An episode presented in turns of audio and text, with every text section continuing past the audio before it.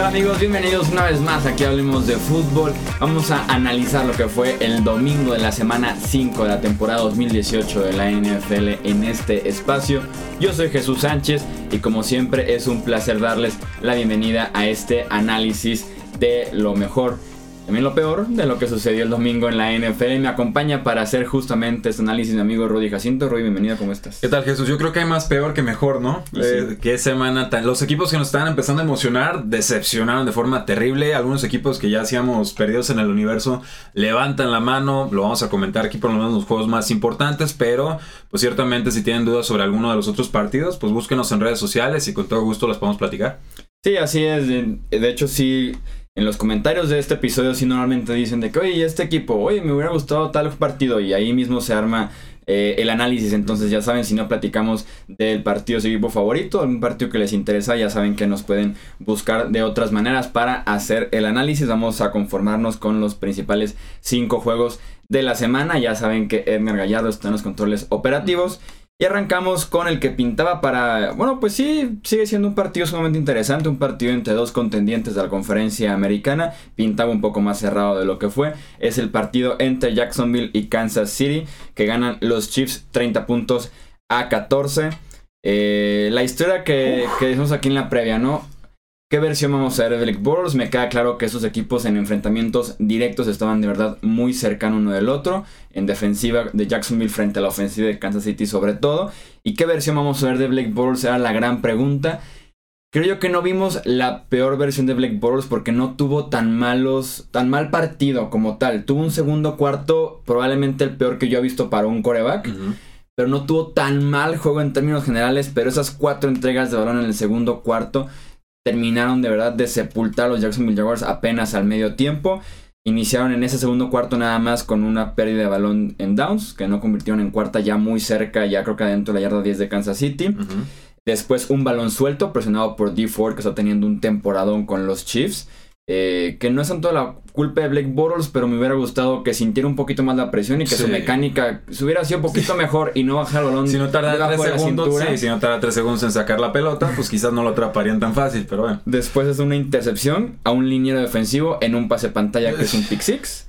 Y por si esa intercepción no fuera poco. La estoy visualizando, che, es que no puedo. sí, por si esa intercepción no fuera poco, viene eh, ahora una intercepción otra vez adentro de la yarda 10 de los Kansas City Chiefs que, el pase rebota en el casco de uno de sus compañeros, rebota en el casco de uno de sus linieros ofensivos. Eh, el balón obviamente va al aire, bola más que libre y lo interceptan los Chiefs. Entonces un segundo cuarto para el espanto, para Blake Bortles y en general para los Jacksonville Jaguars.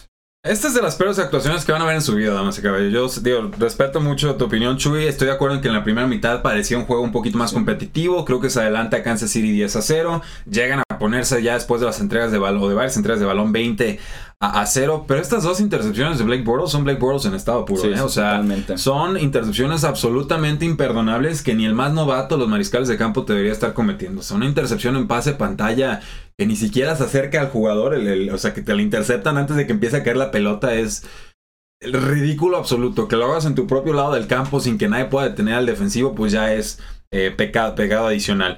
Luego estas intercepciones zona roja, tira a la derecha, le pega en el casco, rebota y le, dice, bueno, es que no voy a ver peor intercepción en mi vida y a los dos segundos te, responde y dice, ah, soy Black Boros, cuida mi cerveza, no, ahí voy. Eh, ya al final una intercepción en zona roja completamente irrelevante, hubo un fumble por ahí también de, de, Boros. Eh, literal, o sea, quisiera hablar de Patrick Mahomes, de que le aguantó a la defensiva de los Jacksonville Jaguars, pero también tuvo dos intercepciones, no fue una actuación del todo brillante, fue, fue adecuada así a secas, como también fue adecuada de los Denver Broncos por fin interceptaron. Seguimos sin ver a Kansas City en desventaja en marcadores. Eso me intriga a futuro. O sea, cómo van a responder cuando tengan que remontar y no cuando tengan el control. No, pues la semana pasada contra los Broncos. Bueno, el, cuarto, pero tienes razón. Los taché mentalmente porque son los Denver Broncos, perdón. y si quieren hablar de eso en los comentarios, con todo gusto le, entramos. Pero no, para mí los Denver Broncos obviamente no son un, buen barómetro. Eh, y que yo, mi esperanza era, bueno, vamos viendo Jacksonville que se adelante 7 a 0 y a ver cómo responde. Ni siquiera se prestó el juego para eso. Eh, cambiando un poquito la, tónica, pues Terry Hill quemó en una jugada en banda a Jalen Ramsey. Digo, nada mal para un regresador de patadas, diría el, el jugador. Y en general, pues me deja consternada la, situación de Jacksonville. O sea, me queda claro que es el equipo más variable en toda la NFL y, se lo han buscado a pulso. O sea, tienen el talento más absurdo y los, los altibajos más ridículos porque así lo han decidido. Porque dijeron, Blake Bortles es nuestro mariscal de campo y tan como le puede ganar a unos Patriotas y te puede decepcionar la semana siguiente contra unos Titans y meter un touchdown, te puede sacar partidos como este. Pero luego veo el resto de la AFC y digo, ¿y quién entonces es mejor que Jacksonville? Kansas City. Patriotas quizás y a domicilio no, no creo. Sí, no, o sea, dependiendo tal vez de dónde se jugar ese partido. Es el gran problema con los Jaguars. O sea, en talento es el mejor roster de la conferencia americana, pero tienen la soga jalándolos para atrás más grande de la NFL que se llama Blake Bortles actualmente. Es el, el gran ecualizador de las cosas. de decir, es que ni siquiera es ecualizador, se va hasta el otro lado de la balanza, ¿no? Pero... Es, el, gran problema que tienen los Jaguars y, cada semana lo decimos siempre en las previas de que ojalá veamos una versión buena de los Jaguars, pero donde Blake Bortles para que también se convierta eso en una buena versión. Ahora, ojo, 400 yardas aéreas y un touchdown terrestre, además de sus 5 intercepciones. En ligas estándar acabó como con 20 puntos. O sea, digo, no tuvo tan mal juego. No, no, fue, no, fue fatal, fue fatal. No, fue. Quítale el segundo cuarto y tuvo dos. No. Tuvo dos, tres pases por cuarto que dices, qué buen pase. No, sí, pero qué si buena me lo combinas con otros ocho pases malos, pues no me, no me salen las cuentas. sí, o sea, entiendo y lo critiqué muchísimo de que no puede ser otra vez lo mismo con Black Bortles. Black Bortles 2016, ¿no? Era el. Pero sí, no, o sea, es, es triste para hablar un poquito eh, de, de, los Chiefs. Travis Kelsey, mis respetos. La defensiva de los Jaguars en cuatro semanas a alas cerradas, 14 recepciones, 135 yardas. Y Travis Kelsey, 5 recepciones, 100 yardas.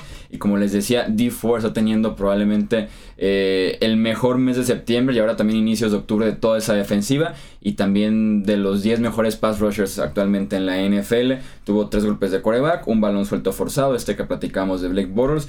También un pase eh, defendido, sin duda lo mejor que tiene Kansas este año en Y ya así como para saltar de juego, pues el juego terrestre, los Jacksonville Jaguars, me armado, aunque TJ Yeldon está cumpliendo como corredor número uno, ya con la lesión de Corey Grant, pues se vuelve aún más intocable. fuera el resto de la temporada. Así, lesión de, de Liz Frank. Y del otro lado, pues eh, Kareem Hunt, 94 yardas, un touchdown. Bienvenido a la temporada, ¿no? Como que está un poquito olvidado Kareem Hunt en esta ofensiva. Tanto circo aéreo que tienen que el la verdad. tierra se está, se está quedando retrasado con, y era, de que es bueno. Y hablamos del que era el favorito del año pasado, después de la semana 1, a novato ofensivo del año, ¿no? Y ahorita está desfasado. Así de increíble ha sido el cambio eh, ofensivo que le ha dado Mahomes y Andy Reid a este ataque.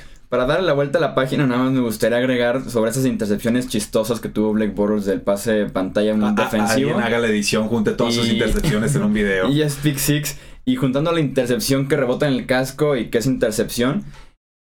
Ryan Tannehill, no sé si viste la intercepción de Ryan Tannehill, combinó las dos. No. Ryan Tannehill lanzó una intercepción para meter a los Bengals al partido en el que es un pase pantalla lo lanza, rebota en su propio compañero en el casco, igual que Blake Bortles, y es interceptado por un liniero defensivo, al igual que Blake Bortles, y también es pick six. O sea, Ryan Tannehill encontró la manera de, de, eso, de unir estos dos mundos de Blake Bortles en uno solo, ¿eh? Y le voy más a Tannehill, pero siete años para averiguar si es tu coreback titular o no con los delfines. Sí, no, de, risa también lo, que, ah. lo que fue esa intercepción de Ryan Tannehill. Pasamos ahora a Pittsburgh, un partido. Eh, Como les dijimos, muy cerrado. Sino que tenía buenos tintes, por lo menos si lo veas desde agosto o desde julio. No, Pittsburgh Falcons, que para muchos seguramente es hasta su pronóstico del Super Bowl. 13-10 a medio tiempo. O sea, no, tenían recepciones. Antonio Brown y Julio Jones casi no había tocado, no había tocado la pelota. Al final fue 41-17 a favor de eh, los Steelers. Lo que más rescato de los Steelers es que finalmente se acordaron de James Conner. Entiendo ah, que ha tenido dos temporadas, dos semanas limitadas recientemente, tanto en producción para él como en toques que le están dando a la ofensiva. O sea, lo están desplazando muy rápido del ataque de la ofensiva. En esta ocasión, solamente en las primeras ocho jugadas del partido, James Conner 6 acarreos, 43 yardas, un touchdown, una recepción, 29 yardas. Solamente en las primeras ocho jugadas y esto coincide con que los Steelers anotan su primer touchdown en una serie inaugural esa temporada. Sí, son mucho mejores cuando tienen un ataque balanceado, me queda claro. Decían, bueno, ¿y dónde está Antonio Brown? No es culpa de Antonio Brown, ¿eh? Big Ben no lo está encontrando toda la temporada, o sea, no, no se metan con mi muchacho Brown. Si se ven fuera de eh, ritmo, fuera de coordinación, ¿eh? Y, digo mi muchacho a pesar de que hace escándalo en redes sociales, pero era, era Big Ben el que no lo está encontrando. Ya en la segunda mitad aparece en zona roja y empiezan a aparecer estas jugadas para el mejor partido creo de Antonio Brown en lo que llevamos de eh, temporada. James Conner es un jugador fantástico. A mí me encanta desde que lo vi en desde que supe su historia, desde que vi cómo jugaba. Eh, recuerdo perfecto, 140 libras, mide como 6'1, 6'2 y luego lo ves brincando sobre linieros para anotar un touchdown y te cumple en el juego aéreo y sabe bloquear en jugadas de pase. O sea, es un jugador bien completo. Me sorprendió que alguien lo tomara en tercera ronda, pero fue Pittsburgh de un jugador de Pitt. Con esta clase de historia me dio gusto. Y luego ves lo que está haciendo y, y se apega mucho a lo que ha sucedido con corredores suplentes de Pittsburgh cuando no está Le'Veon Bell. Es una realidad, o sea, han rendido, James Conner está rindiendo mejor creo yo que varios que han estado antes, pero creo que Pittsburgh puede tener la tranquilidad de que tienen un buen jugador en esa posición pase lo que pase con Le'Veon Bell, ya sea que regresen la semana 8 para jugar, ya sea que lo cambien, ya sea que empiecen a alternar con los dos en el backfield, que sería lo más inteligente. Pero eh, me dio gusto este partido y Atlanta no tiene defensa. O sea, Atlanta va a estar en tiroteos, Atlanta eh, no puede no anotar en una serie ofensiva porque se le va arriba y ya no tiene posibilidades de remontar eh, partidos. Una decepción ofensiva también en este juego, pero pues finalmente Atlanta ya tengo claro va a acabar con un pick top 5 en esta temporada. Me da miedo porque hay mucho talento y saben elegir en el draft, pero un año perdido para este equipo eh, y sobre todo se les vienen muchos contratos complicados del lado defensivo, muchos jugadores que renovar. Eh, la ventana de Super Bowl se empieza a cerrar de forma ya muy este, alarmante para este equipo. Sí, los Falcons en tiroteo siempre cuando están en domo, porque lo platicamos aquí, lo complicado que se vio esa defensiva cuando tuvo que ir a Filadelfia. Eh, a enfrentar a los Eagles, ahora salen otra vez a Pensilvania, otra vez una actuación complicada, apenas 17 puntos. Matt Ryan capturado 6 veces, Julio Jones tuvo su primera recepción con 3 minutos por jugar en el último cuarto. Y si sin duda alguna esa defensiva que como bien dice el marcador, 41 puntos recibidos, no hay manera de que puedan confiar realmente en ese costado defensivo. Y Matt Ryan y la ofensiva se ven obligadísimos a anotar. No fue el caso y es por eso que se llevan la derrota. 1-4 tienen su marca. Y quieren hablar de intercepciones tontas. ¿Viste la de Big Ben? La de zona roja. Oh, Dios Brown. 13 a 10 arriba. 21 segundos por jugar. Un tiempo fuera. Segunda y gol. No hay necesidad de forzar. Tienes los tres puntos seguros. Esto es propina, ¿no? Queremos cuatro extra. A ver si los conseguimos. Lo están presionando. Va caminando hacia atrás. Flota un pase a Antonio Brown. Que no sé si se han enterado. No es el jugador más alto de toda la NFL. Eh, lo manda doble cobertura al centro del campo. Y por supuesto que es interceptado. O sea, ahí, sí le salió el Blake Bortles que llevaba adentro. Afortunadamente no resultó para mayor cosa se, para los Se estaría hablando de esto toda la semana si hubieran perdido el juego, ¿eh? pero se salva porque el resto de su actuación fue bastante más aceptable. Lo vi incluso con movilidad adecuada, moviendo las cadenas en, segundas y terceras oportunidades. Sí, creo que a partir de la segunda mitad que tuvo una mejor conexión con Antonio Brown, que fueron en total 6 recepciones, 101 yardas y 2 touchdowns para Antonio Brown al final del partido. Se conectó con él y sin duda alguna mejoró bastante el juego aéreo de los Steelers.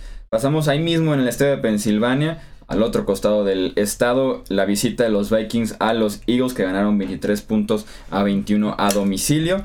Quien diga que Kirk Cousins no es un buen coreback, vaya, vaya temporada que debe ser para, para esa persona. Ya, ya, retírense de esto de la NFL. En contra de Filadelfia fueron 81% de pases completos, más de 300 yardas, un touchdown frente a una defensiva que venía de un año dominante, que lo decíamos la semana pasada, no puede cubrir a nadie, ni Jalen Mills, ni Sidney Jones obviamente en contra de Adam Thielen, de Stephon Diggs, le iban a pasar muy Se lastima el safety Ray McLeod. Entiendo, era jugador adecuado, importante. No, no puede ser la base sobre la que estaba construida toda esta defensiva. No, me explica Ni siquiera tiene que ver con la posición de safety, y es que simplemente los cornerbacks no pueden cubrir. O sea, realmente lo, ves jugada jugada y es una separación de 4 o 5 yardas.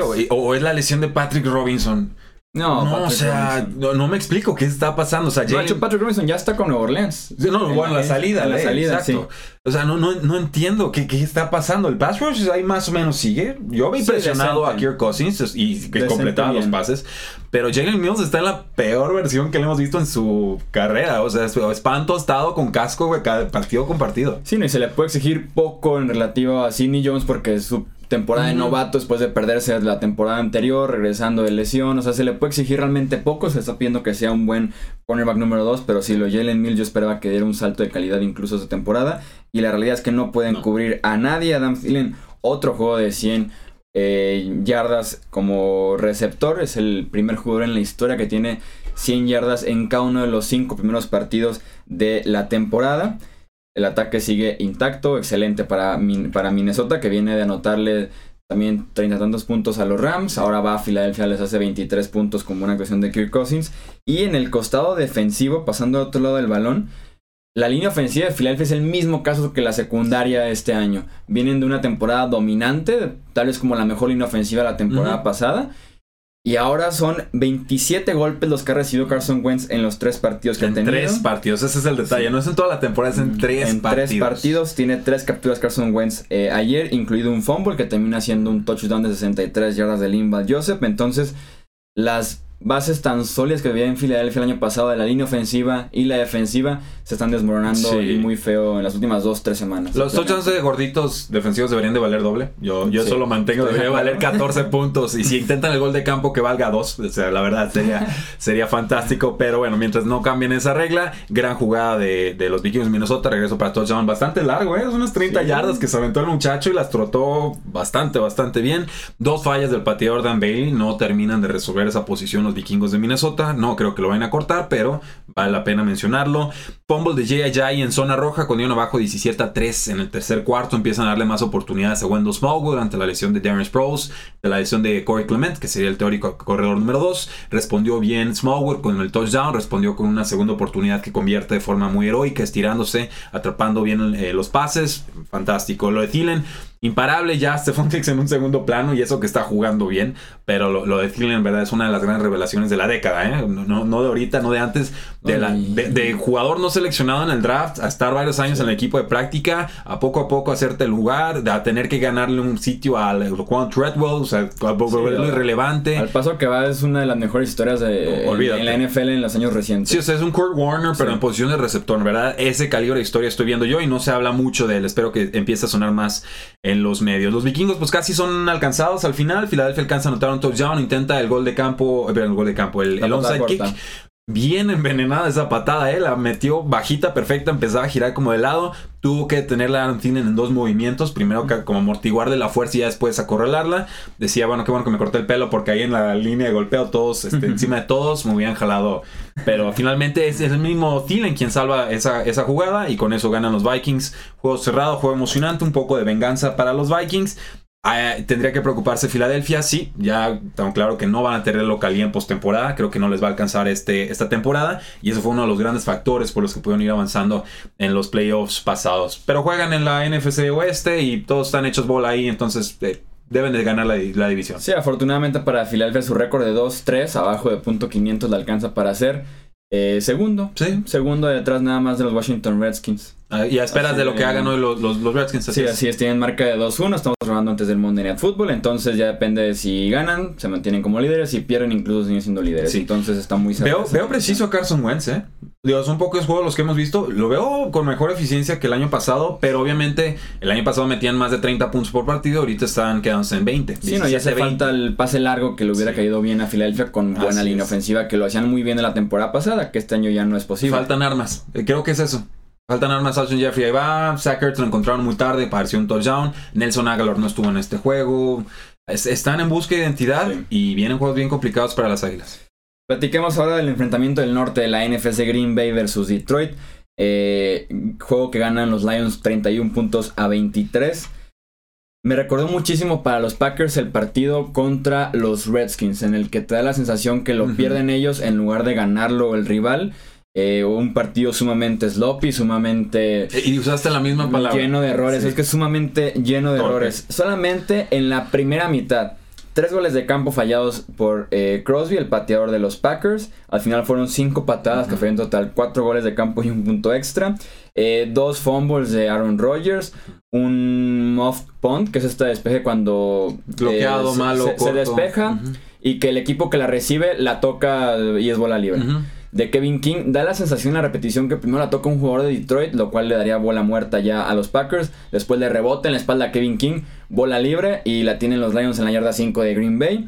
Eh, Touchdown de una yarda de. Ajá, un castigo que anuló un kickoff buenísimo de Ty Montgomery, un regreso de kickoff buenísimo de Ty Montgomery. Solamente esto en la primera mitad y un 24-0 de desventaja. O sea, realmente se estuvieron disparando una y otra vez.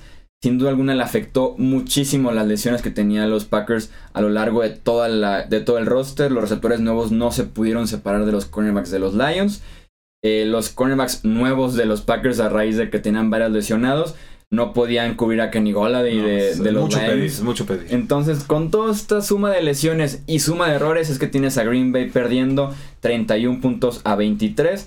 Gracias a Aaron Rodgers, este marcador estuvo un poquito cerrado. Venía el intento de remontada con todo en la segunda mitad. Pero sí un error, eh, un- una serie de errores de los Packers. Y terminan eh, perdiendo otra vez 2-2-1 el récord de Green Sí. Bay. Eh, Bienvenidos a la temporada 2018 donde Detroit le gana a Aaron Rodgers y a Tom Brady, pero pierde contra los Jets y San Francisco 49ers. Ese, si hay una Y los Cowboys. y los Cowboys. si hay algo que describe la temporada, creo que es, es, es prácticamente eso. Sí. Eh, Golladay en temporada revelación está haciéndolo todo. Esta vez eh, una jugada fenomenal que hizo sobre la banda en un acarreo largo. Eh, el sack fumble a Rodgers cuando iban 0-14 en el primer cuarto. Quiere alargar mucho la jugada. Eh, yo lo he dicho muchas veces, Rodgers en el bolsillo es mucho mejor que Rodgers fuera del bolsillo. Cuando trata de alargar demasiado es cuando empiezan con las lesiones o de repente algunas intercepciones eh, fuera de tiempo, ¿no? Eh, aquí se confía, le llegan muy rápido por atrás, ni siquiera se entera. Ya había cuatro defensores de Lions sobre el balón, casi se, salía por la banda y, y no, no sucede así porque así de preparada estaba la defensiva en, esa, en esa situación.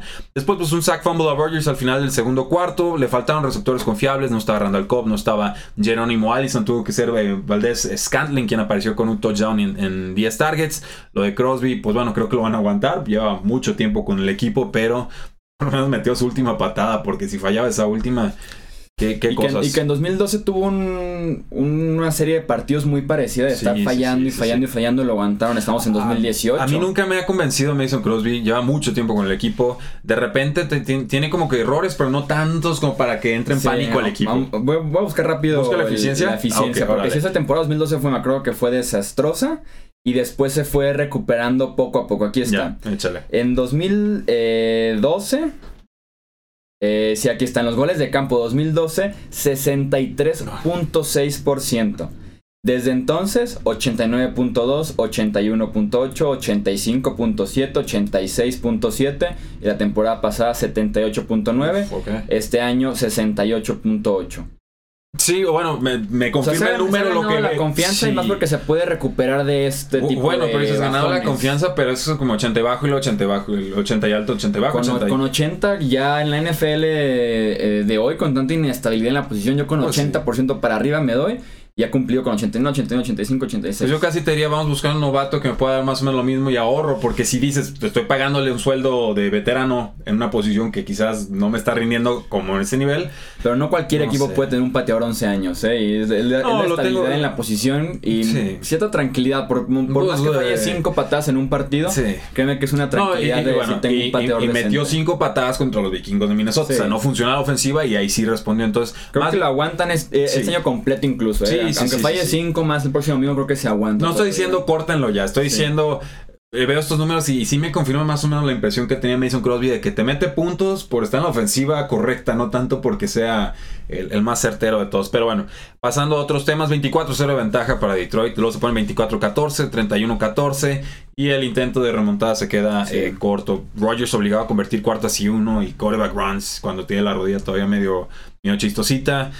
Y ya tenemos que hablar de Mike McCarthy. ¿o ¿Vamos a seguir desperdiciando la carrera de Aaron Rodgers? ¿O, o- o hasta Es cuándo? triste, eh, ¿Hasta cuándo? Ya, o sea, ya en serio. ser triste. O sea, está bien, no es Hugh Jackson, no puedo agarrar de piñata todos los días, pero hoy sí.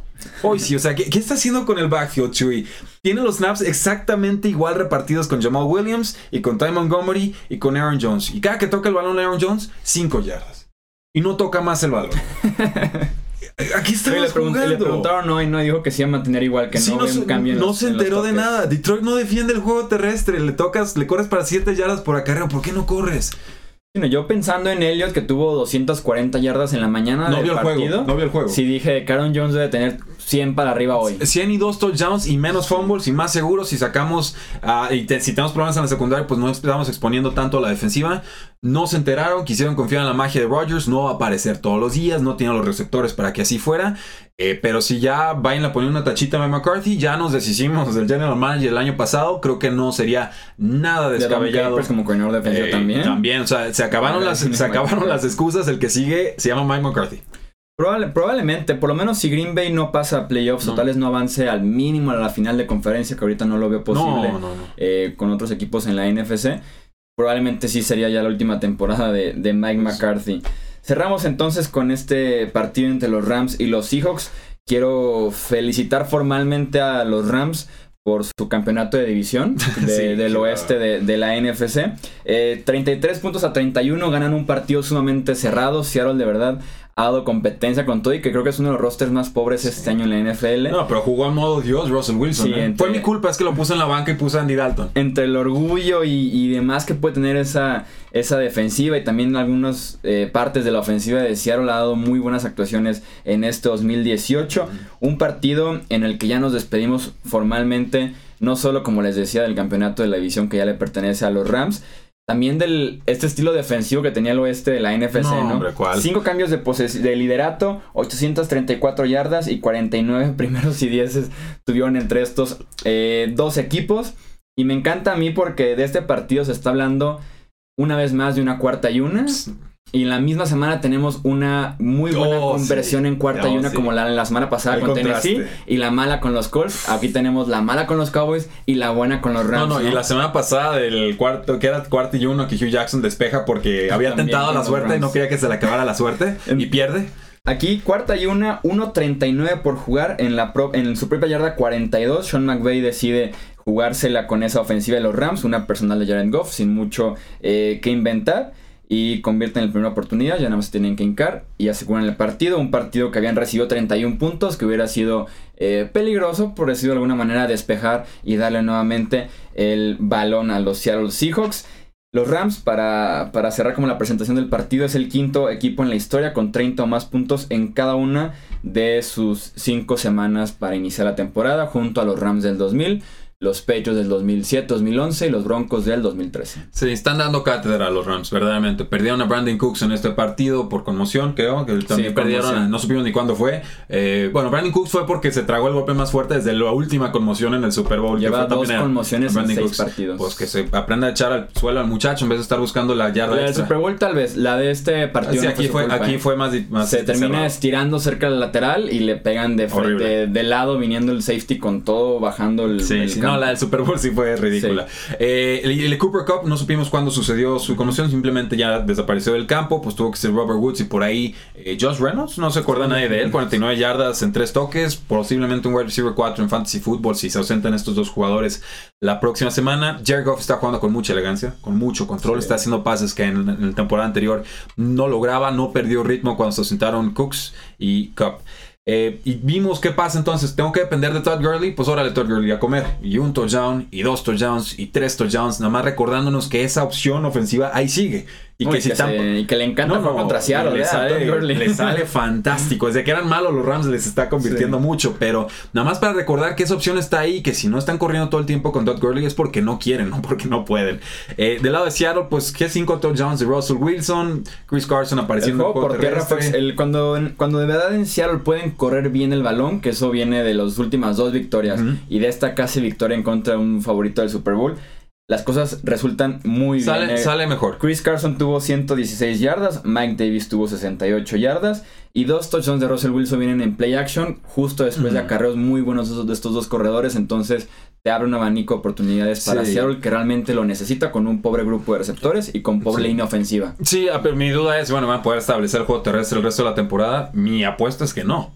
O sea, yo, yo creo que están mejorando, pero la línea ofensiva no es buena en realidad. Y si no temes a los receptores, pues lo que van a hacer es empezar a atacar la caja. Sí, Se van a sobrecargar la caja con defensores. Entonces, eh, tengo, tengo escepticismo sobre la viabilidad ofensiva de este sistema de Schottenheimer, que insisto, a mí no me gusta nada y creo que sobra desde hace tiempo en la NFL. No sé qué, por qué decidieron que Schottenheimer era el que iba a liderar el futuro de la carrera de Russell Wilson. No, no me lo explico. Pero ahorita está funcionando y cuando funciona, pues obviamente condiciona mucho a los rivales. Del campeonato de la, del oeste es una broma, no vayan a pensar que es en serio, es porque los Rams tienen ventaja de No. tres juegos. Ya, ya, ya. Y, ya. está Seattle, Arizona y San Francisco en la división. Ya fueron a Seattle a ganar en- de, de visitante. Entonces se entiende que ya esa división. Oye, lo de. Doug Baldwin, cuidado en ligas de fantasy fútbol, ¿eh? Lo están mandando al campo y no le están lanzando nada. Está más grave es lo de su rodilla de lo que creemos. Desde y la pretemporada era de mala opción. Lo están, la- lo están lanzando como señuelo, como decoy. eh, no caigan en la trampa. No es wide receiver 1 ni 2, es wide receiver 3. Con, a veces nos va a dar algo, pero una actuación bastante pobre. Y a mí, y no está nadie hablando de eso, entonces se las paso al costo. Doug Baldwin no está sano, no confían en él. Eso es todo entonces por este análisis de la semana 5, como les decía Edgar al final del episodio anterior. Ya nos pueden encontrar también en Spotify por si prefieren escuchar el podcast desde esa plataforma. También ya nos pueden encontrar como Hablemos de Fútbol, ahí pueden suscribirse y estar pendiente de cada uno de los episodios que eh, tenemos en este podcast que se publica cuatro veces por semana, dos análisis de la NFL real, dos análisis de la NFL Fantasy Football. De mentiritas. ya saben que estuvo Edgar ayuda en los controles operativos y edición de este podcast. Rodi, muchísimas gracias. gracias por la invitación, como siempre. Yo soy Jesús Sánchez, recuerden que nos pueden seguir en Facebook, Twitter e Instagram como Hablemos de Fútbol, también nos pueden encontrar en el canal de YouTube y también en el podcast, como les decía, en las diferentes plataformas en las que se pueden escuchar podcasts prácticamente en todo el mundo. Yo soy Jesús Sánchez, hablemos de fútbol y nos escuchamos en el próximo episodio. Hasta luego.